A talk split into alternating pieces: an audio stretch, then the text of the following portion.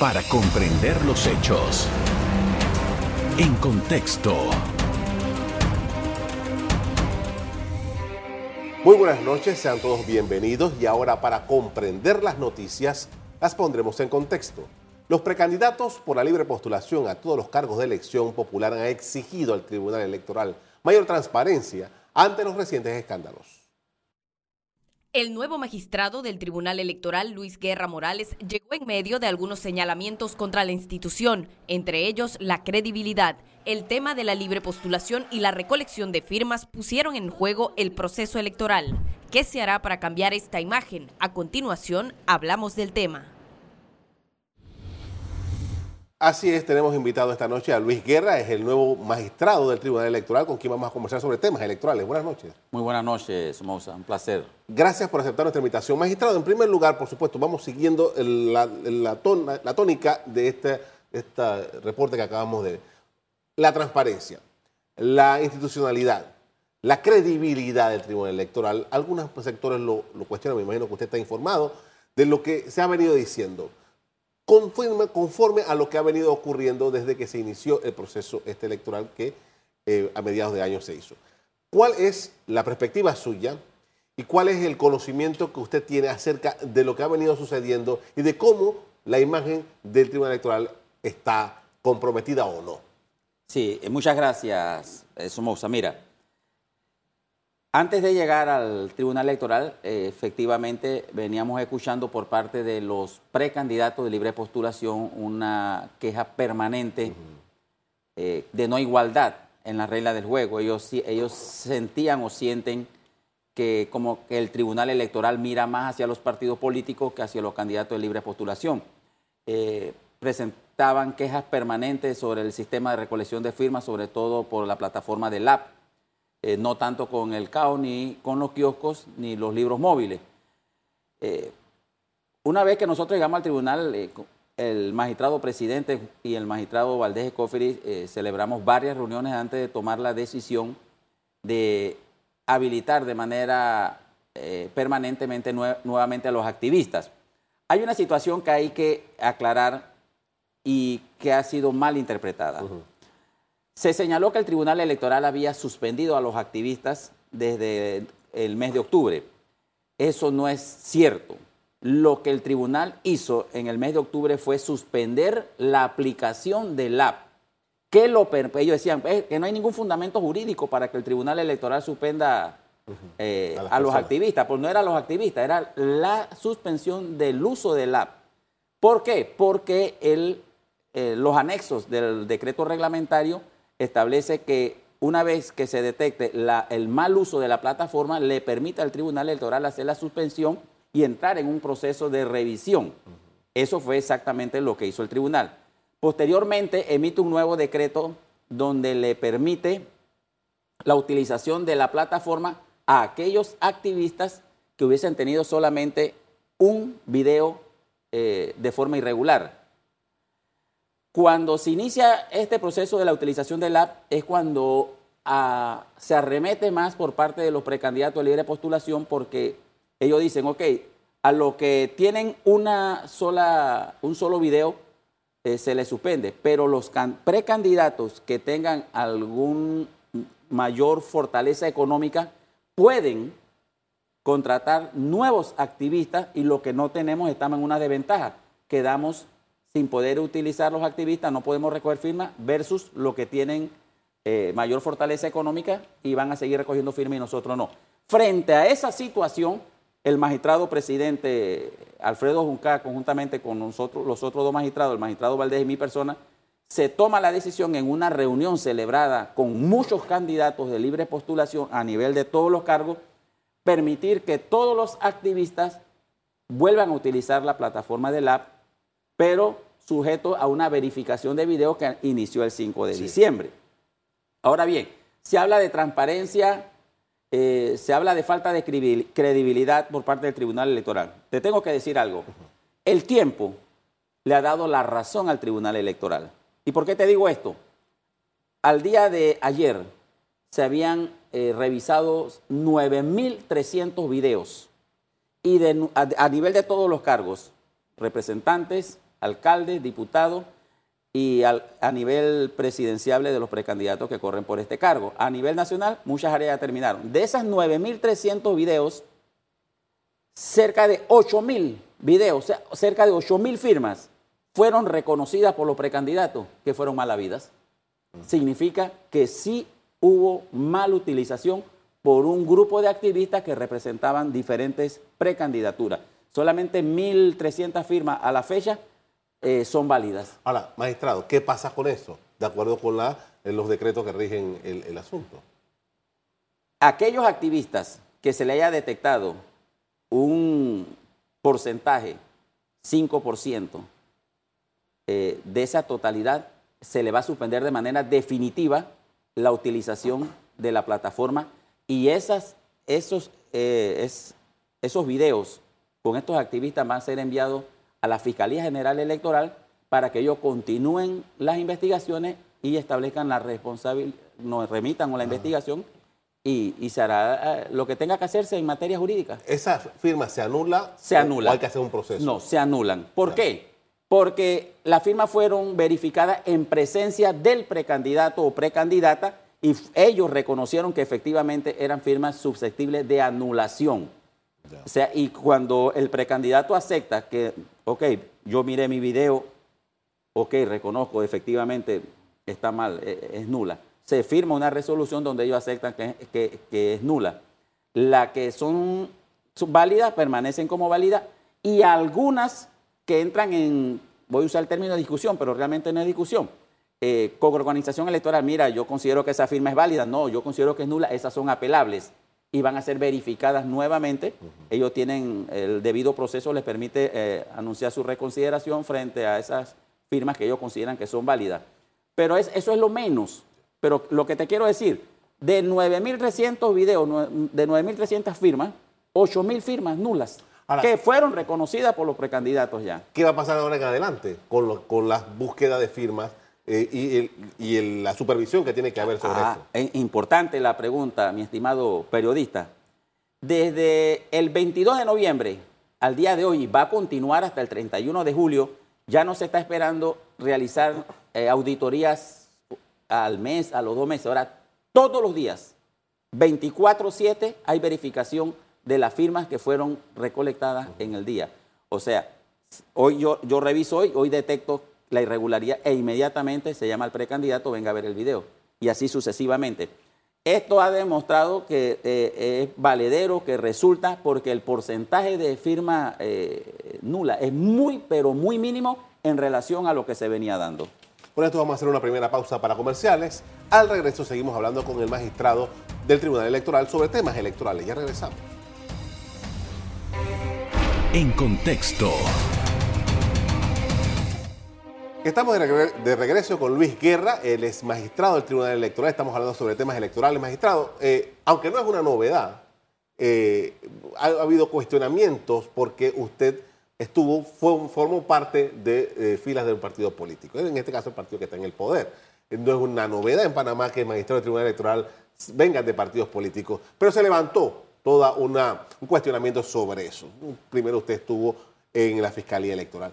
Quisiera que nos explicara desde su perspectiva qué es esto, cómo usted lo ve y cómo usted se ve dentro de, luego de su militancia política dentro del, del organismo que es el árbitro electoral. Mira, tengo que darle la razón a quienes duden en un momento dado como un magistrado del Tribunal Electoral que militó en el partido gobernante por espacio de 30 años que no fue un miembro más del colectivo político. Yo desde que inicié en el colectivo e inmediatamente eh, formé parte de todas las estructuras que tiene el colectivo político, absolutamente todas, pero buscando votos, porque en el colectivo PRD nadie te designa de dedo, tienes que salir a buscar tu voto. Fui alcalde inclusive por el partido.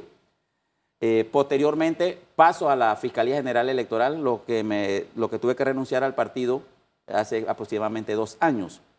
Se abre el compás por parte de la Corte Suprema de Justicia, eh, una apertura que hace para el puesto del Tribunal Electoral, hace una convocatoria a la cual como abogado no solamente eh, no es reunir los requisitos, me consideraba que tenía la capacidad y presenté mi documentación. Pero quiero señalarte algo bien importante, Somoza.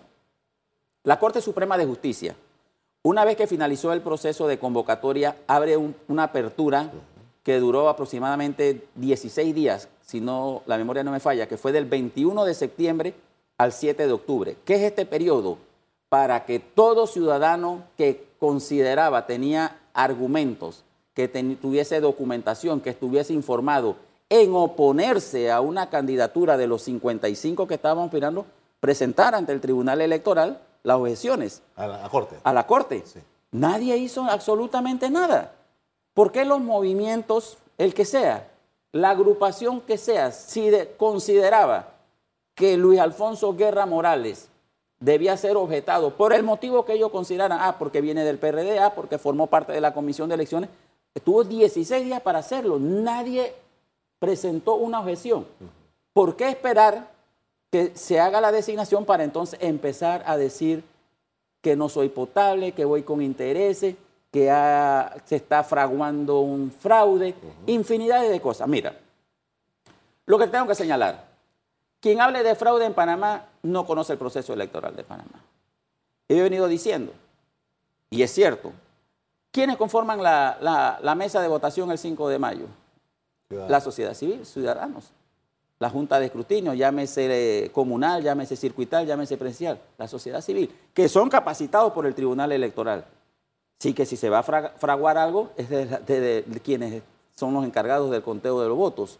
Adicional, en cada mesa de votación, adicional al presidente, al secretario, al vocal de mesa, hay un representante de cada partido político, hay un representante de cada candidato de libre postulación, hay observadores, el conteo es público, nadie puede impedir que desde la, la parte exterior de la escuela, del salón, la persona estén observando. Entonces, ¿de qué fraude puede hablar las personas?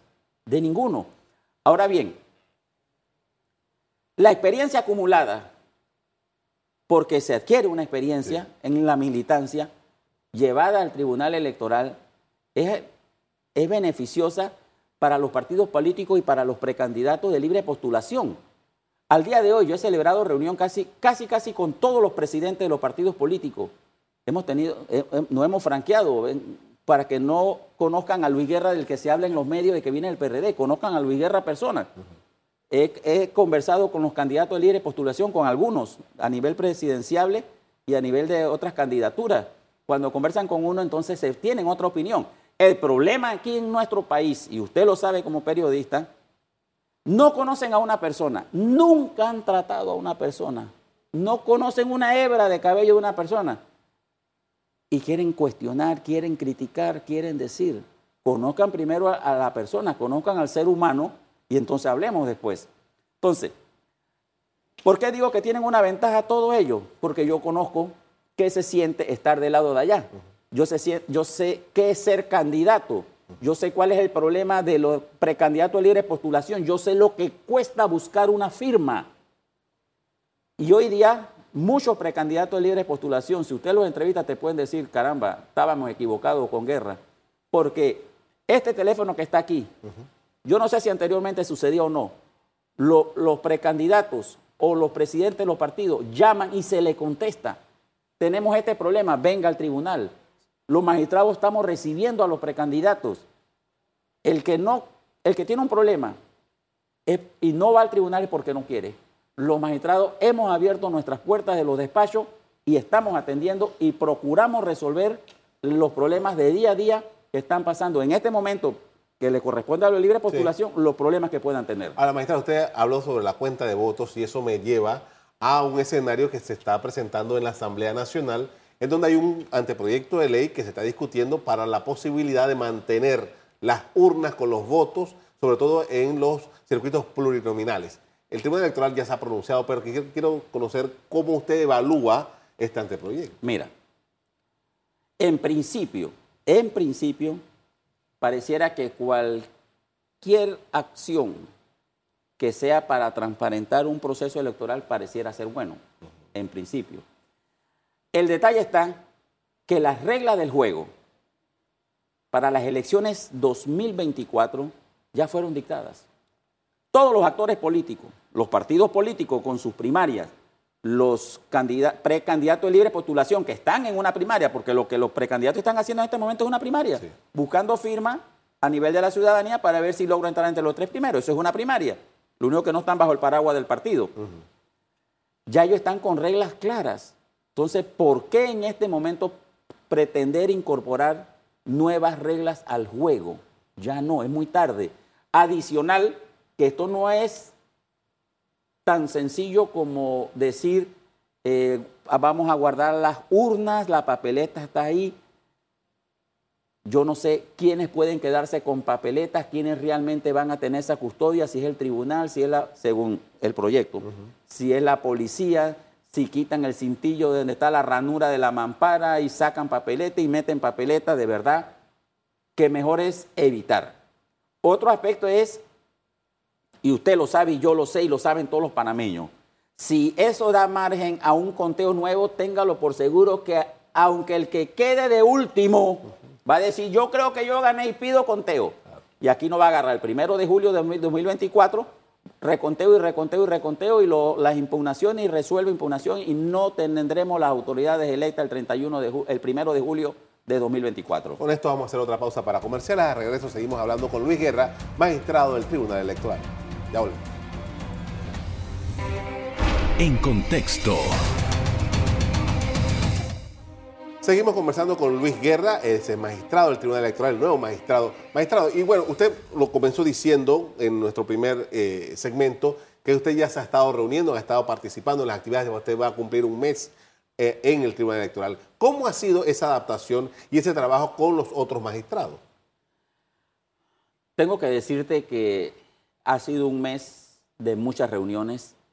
Eh, he procurado visitar la mayoría de las direcciones, tener un trato directo con los directores, con el personal, con todos los colaboradores, porque al final del día yo soy un convencido de que el trabajo pesado, el trabajo real en defensa de la democracia está en esos colaboradores, en esos servidores públicos que día a día, algunos 24/7, dan su granito de arena en el fortalecimiento de la democracia. Con los magistrados, el magistrado presidente Alfredo Junca y el magistrado primer vicepresidente Eduardo Valdés Escofri tenemos una relación, yo diría que muy buena. Me propongo de uno adquirir la experiencia, nadie puede negar la experiencia que el magistrado Valdés tenga en materia electoral. Eh, procuro aprender de él procuro aprender del magistrado eh, presidente que va a celebrar su segunda elección. Él entró en el 2017, celebró la del 2019, ahora le toca la del 2024. Ambos tienen una gran experiencia en materia electoral y no es que yo sea un neófito, sino que simplemente eh, no voy a negar que ellos tienen una experiencia ya acumulada. Institucional. Y de ambos procuro aprender lo mejor y llevar mi granito de arena, el dinamismo eh, que se requiere en, materia electoral, eh, procurar ese acercamiento de... Porque muchas veces, ¿qué sucede? Ven a los magistrados allá arriba como una élite y la gente cree que no hay un acercamiento, que no recibimos. Hemos roto esa barrera y, como le dije, hoy día los precandidatos, el magistrado presidente lo atiende, el magistrado Valdés los atiende, estamos atendiendo a los que realmente nosotros no debemos. Ahora, magistrado, en esto de, lo que ha venido ocurriendo en, los últimos meses, eh, mucha gente ha vuelto con el tema de que, bueno, lo que pasa es que el, Tribunal Electoral es juez y parte. Dicta justicia y también dicta las reglas. Eh, eh, ahí hay todo un tema constitucional y legal, pero ¿usted cómo lo ve? No, yo no te diría que somos juez, y parte. Si te refieres a la parte jurisdiccional, están los jueces administrativos y los jueces penales electorales. Usted es la última instancia. Segunda instancia. ¿Qué sucede? Anteriormente, los jueces eh, administrativos eran de carácter temporal, única y exclusivamente, ahora que precisamente vence el periodo para cambio de residencia, eran temporales. Los organismos internacionales recomendaron que eso era una ilegalidad porque debe haber de manera permanente la justicia y debe haber una segunda instancia. Antes los magistrados conocían lo que ven los jueces administrativos y ya todo terminaba ahí. Ahora no, ahora los jueces administrativos ven y si alguien quiere recurrir, igual en materia penal electoral, estamos arriba los magistrados. Ningún magistrado, y te lo puedo decir mirándote a los ojos, ningún magistrado se acerca a un juez a decirle esto es así o esto es así. Cada juez penal, electoral o administrativo tiene criterio formado para fallar como considere que debe fallar. Y el de, la persona demandada o demandante tiene la, en el proceso la capacidad de poder recurrir si así lo desea. Y nosotros vemos en segunda instancia. Estamos cumpliendo con recomendaciones internacionales de la doble instancia, porque era, es un principio de derecho que todos los ciudadanos deben de tener, poder acudir a un superior que verifique lo, hecho por el acuo. Y eso es lo que se está dando. Así que de verdad, categóricamente no somos juez y parte. Ahora, usted acaba de mencionar, magistrado, el, tema de los cambios de residencia, ya estamos a la puerta de eso. ¿Cómo se está organizando todo aquello? Eh, los ciudadanos yo creo que están tomando conciencia. Eh, el tribunal se ha abocado a una publicidad masiva para que los ciudadanos que, por el motivo que consideren realmente un cambio de residencia en buena lid, eh, pueda hacerlo por eh, donde vive realmente, que el ciudadano debe entender que votar donde realmente le corresponde es un derecho y un privilegio. Muchas personas cambian de residencia para apoyar a un amigo pero después están reclamándole a la autoridad electa de su, donde realmente viven que si las calles, que si no hay esto, que si no hay aquello. Pero ni siquiera tuvieron entonces la, parte moral de que votar ahí, sino que se fueron a otro lugar. Ellos no conocen la realidad de otra comunidad. Usted tiene que votar donde realmente usted vive. Entonces el Tribunal Electoral y lo que resta al, al 4 de enero, la publicidad se va a duplicar para que las personas que realmente tienen que hacer ese cambio lo hagan pero en estricto derecho, no para complacer a un candidato, no para complacer, eh, complacer a una candidatura. Eso no es lo que se debe hacer. Es, un delito, es investigado, la Fiscalía Electoral hace su papel y eso viene entonces a los tribunales. Magistrado, ya, este, ya estamos acabando el 2023, el, el 2022, el 2023 viene con toda la ah, actividad, usted lo mencionó, de los partidos políticos. ¿Cómo el Tribunal Electoral se está preparando con esto? Hay una serie de reformas al, Código Electoral para, para, atender estos asuntos las primarias, que entiendo que eh, la segunda mitad del año es que donde van a tener la mayor actividad. Sí, las primarias, según el PLAGEL, Plan General de Elecciones, están programadas para celebrarse entre junio y julio del 2023. Ya eh, el Partido Revolucionario Democrático mandó su reglamento de elecciones, ya se le publicó, el Partido Molirena se le publicó hoy, eh, tengo entendido que realizando meta la quiere eh, PRD 11 de junio, realizando meta creo que va el 4 de junio. No sé qué otro partido en este momento ha enviado su reglamento, pero es en el mes de junio y en el mes de julio. ¿Cuál es la dinámica de las primarias? Los partidos políticos tienen dos opciones. Si le dicen al Tribunal Electoral, yo quiero que ustedes sean los que nos celebren las elecciones primarias. Si eso es así, entonces el Tribunal Electoral se aboca a poner todo lo que es la corporación electoral de las elecciones primarias del colectivo que así lo solicite. Si el partido político dice, nosotros queremos hacer nuestra primaria, nuestra fiesta electoral, no queremos que el Tribunal Electoral intervenga en la corporación electoral, respetamos la autonomía de los partidos políticos y ellos celebran sus elecciones primarias instalando ellos las corporaciones electorales. Le corresponde al, al Tribunal Electoral financiar y supervisar tal como lo dice la ley financiamos, pagamos, pero todo lo que es corporación electoral la celebra el partido que quiere. Y si el partido quiere que seamos nosotros, entonces seremos nosotros. Lo que no aceptamos es un híbrido, que ellos pongan una parte y nosotros no, el tribunal otra parte, eso no se acepta, porque al final del día, si algo sale mal, téngalo por seguro que van a decir fue el tribunal electoral y no va, el partido no va a aceptar su responsabilidad.